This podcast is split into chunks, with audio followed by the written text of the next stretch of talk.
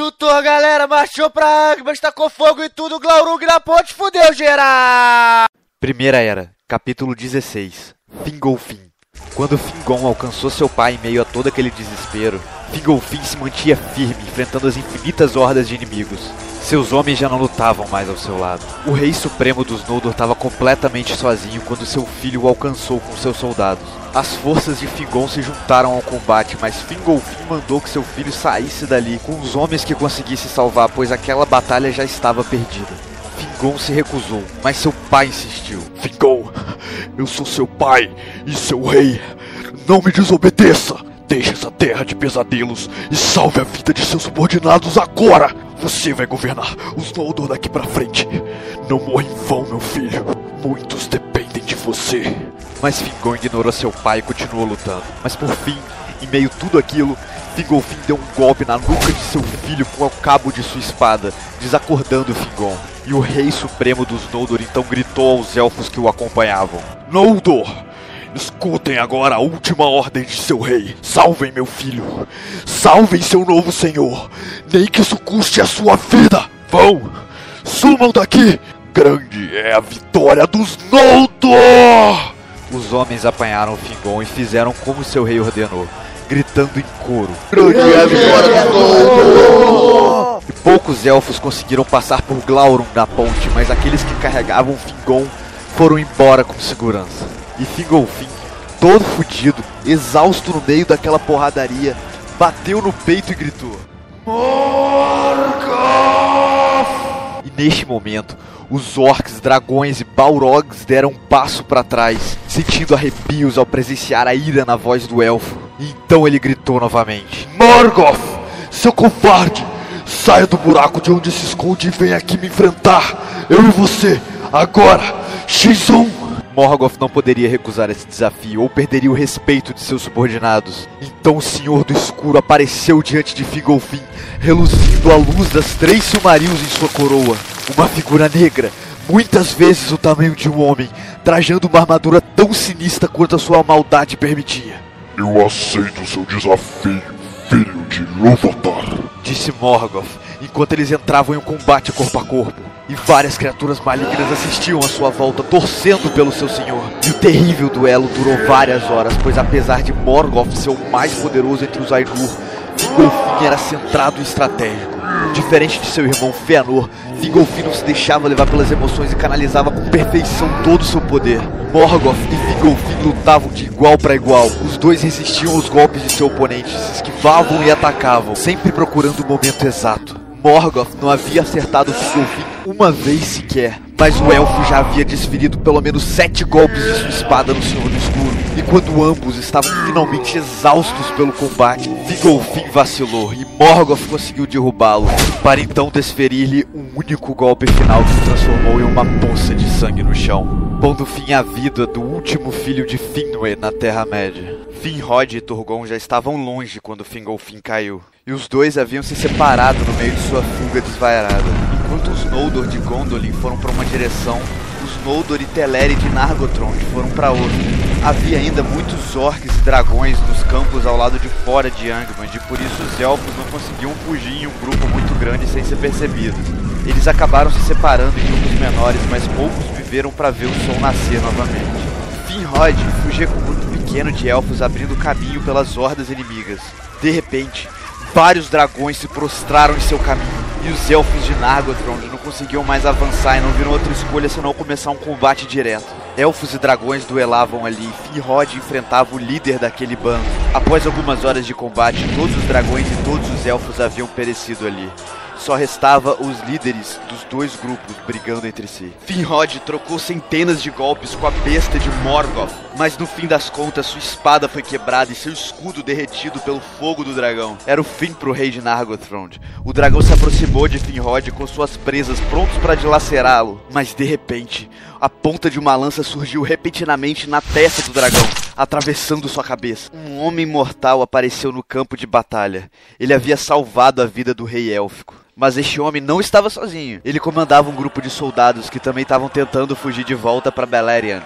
E o homem aceitou Finrod no seu grupo e juntos eles abriram caminho pelas montanhas negras que circundavam os Tangorodrim e rumaram ao sul, de volta para casa. Mas ali, enquanto eles estavam finalmente livres do terror da batalha, o homem finalmente se apresentou. Sou Barahir, senhor da casa de Beor, mestre elfo. E Finrod se apresentou de volta. Meu caro Barahir, me chamo Finrod, sou filho de Finarfin e rei de Nargothrond. Prazer em conhecer finalmente o famoso Barahir. E que prazer! Muito obrigado pelo resgate, grande senhor dos Edain. Eu agora lhe devo a minha vida. E juro aqui que sempre que qualquer homem da casa de Beor estiver em necessidade, procure Nargothrond e ajuda não lhe será negada. E que para sempre dure a amizade e o respeito entre homens e elfos. Barahir então fez uma longa reverência e falou: Agradeço muito, meu senhor. Mas peço licença agora, pois não terminei meus afazeres nesta terra negra. Meus homens irão acompanhá-lo até seu reino élfico. Mas precisarei de alguns outros para procurar meu filho Beren, que ainda está lutando. Beren é forte. Duvido que ele tenha caído, mas preciso encontrá-lo antes que seja tarde demais. Finrod então tirou um anel que estava em seu dedo. O anel era de prata, com uma esmerada encravada no centro, e em volta da joia havia duas serpentes adornadas com perfeição que formavam o anel. O rei élfico ofereceu o anel a Barahir e disse: Este anel foi dado a meu pai Finarfin em Valinor. Foi o presente de reconciliação de seu irmão Feanor, o maior artesão que já existiu. E o meu pai passou para mim como presente de despedida no momento que decidi deixar as terras imortais para navegar até a Terra-média. E por isso, esse artefato é muito importante para mim. E apesar de que eu particularmente odeio Feanor, essa é uma das mais belas joias que já vi em minha longa vida. E Barahir, com uma série de reverências, aceitou o presente, colocou no dedo e seguiu sua busca por Beren, seu filho, retornando com muita coragem às caóticas planícies de Anfalglyph, onde a Batalha das Chamas Repentinas chegava ao seu final. E com isso, os homens da casa de Beor foram com Finrod de volta para Nargothrond onde eles foram recebidos com aplausos e honrarias. Enquanto isso, Turgon e seus homens também estavam em debandada para Gondolin, quando se viram cercados pelo exército inimigo. E não havia esperança deles conseguirem abrir um caminho para fora dali, pois eles estavam cansados demais para isso.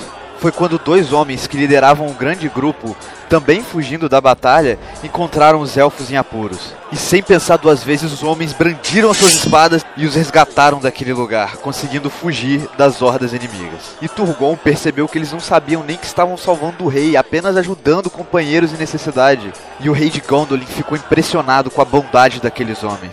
E quando todo mundo estava fora de perigo, Turgon revelou sua identidade e falou sobre o seu reino escondido nas montanhas.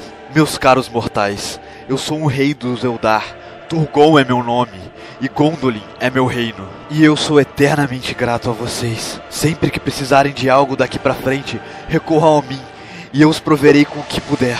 Infelizmente não posso deixar que voltem para Gondolin comigo, pois são humanos, e um rei tem que honrar suas próprias leis. Mas assim que possível, enviarei tropas e tesouros como agradecimento a vocês, para que então possam estabelecer moradia onde bem entenderem, e então viverem suas vidas confortavelmente. E os homens agradeceram e disseram para Turgon enviar os presentes para Hithlum, na abertura oeste da cadeia de montanhas que separa Angband de Beleriand, próximo da morada de Fingolfin. Eles disseram que moravam lá, protegendo Beleriand ao lado dos Noldor. E Turgon sorriu e prometeu que assim o faria. E estes dois homens eram os irmãos Húrin e Huor, líderes da casa de Hador. Com os homens e riquezas que Turgon os enviou, eles criaram dois postos de vigília na abertura oeste da cadeia de montanhas em Hithlum. E eventualmente os postos foram atraindo mais homens e mais homens que se alistavam para combater os orcs naquela região e eles acabaram virando verdadeiros vilarejos fortificados. Húrin e Huor mantinham contato frequentemente com Turgon através de mensageiros dos Noldor, trocando informações e defendendo aquelas partes. A casa de Húrin se tornou ávida e guerreira, combatendo os orcs da melhor maneira que podiam. Pois após a vitória de Morgoth, muitas criaturas horrendas voltaram a perambular por Beleriand. Mas os filhos de Ilúvatar, os elfos e os homens, apesar de não declararem guerra direta a Angband, viviam se defendendo e resistindo às criaturas que vinham de lá. Se na abertura leste da cadeia de montanhas havia Maedros e os filhos de Feanor, na abertura oeste havia Húrin e Fingon, que tomou o lugar de seu pai como senhor de Hithlum e rei supremo dos Noldor. E eles eram um fraco, fino fio de luz que iluminava um pedaço pequeno da grande escuridão que agora voltava a se abater por Beleriand.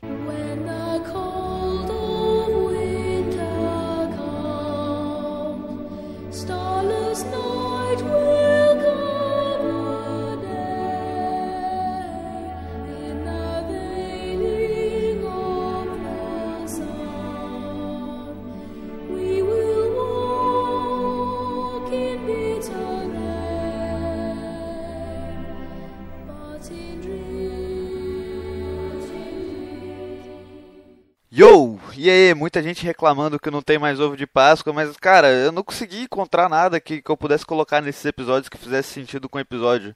Então, bom, já que teve uma grande batalha e gente morreu, vamos voltar a fazer o Death Count dos Noldor. Vamos lá, Finwë, como todo mundo já sabe, morreu em Valinor, assassinado por Morgoth quando ele catou a Silmarils. E ele teve uma mulher, essa que está para a esquerda, para nossa esquerda, para o vídeo à direita, enfim, essa mulher chamada Miriel, que morreu dando à luz a Fëanor, o, o, primeiro filho de Finwë, que morreu chegando em Beleriand, lutando com um monte de Balrog explodindo lá. E na, Nerdanel, a esposa de Fëanor, provavelmente ficou em Valinor, se não ficou, eu não sei, mas ela não faz nada. No meu resumo, ela ficou. E eles tiveram sete filhos: Maedhros, Maglor, Celegorn, Carantir, Curufin, Amrod e Amhas, que ainda estão vivos.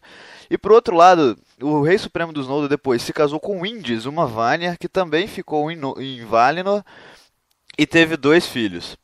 Fingolfin, que morreu agora na quarta batalha, a Batalha das Chamas Repentinas, e ele teve três filhos: Fingon, Turgon e Aredel. Fingon e Turgon que ainda estão vivos, Fingon por acaso que agora é o rei supremo dos Noldor, e Aredel que morreu envenenada pelo seu próprio marido Eol ao se atirar na frente da adaga que Eol atirou no seu filho Maeglin lá em Gondolin há um tempo atrás.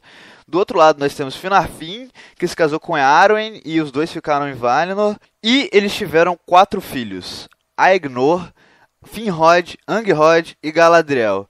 Aegnor e Angrod, que pro meu resumo ficaram em Valinor, Finrod e Galadriel, que estão na Terra-médias vivos ainda. Na Terra-médias. Enfim, Finrod, rei de Nargothrond, e Galadriel, sabe-se Deus fazendo o quê? Bom, eu falei que ia ficar mais fácil com o tempo. Aposto que agora você já sabe quem são a maioria dessas pessoas, pelo menos. Bem melhor do que naquele episódio que eu apresentei todo mundo, né? Mas enfim, galera, é isso e até a próxima. Blá blá blá. Tchau. Ah, e só mais uma coisa. Os próximos quatro episódios eu reservei para contar a história de Beren e Lúthien, que para mim, como a história deles é bem importante e bem bonita também, eu deixei eu dividi em quatro partes, porque vale a pena entrar um pouquinho mais em detalhes nessa história. Então não perca por esperar, não espere por perder. Adeus.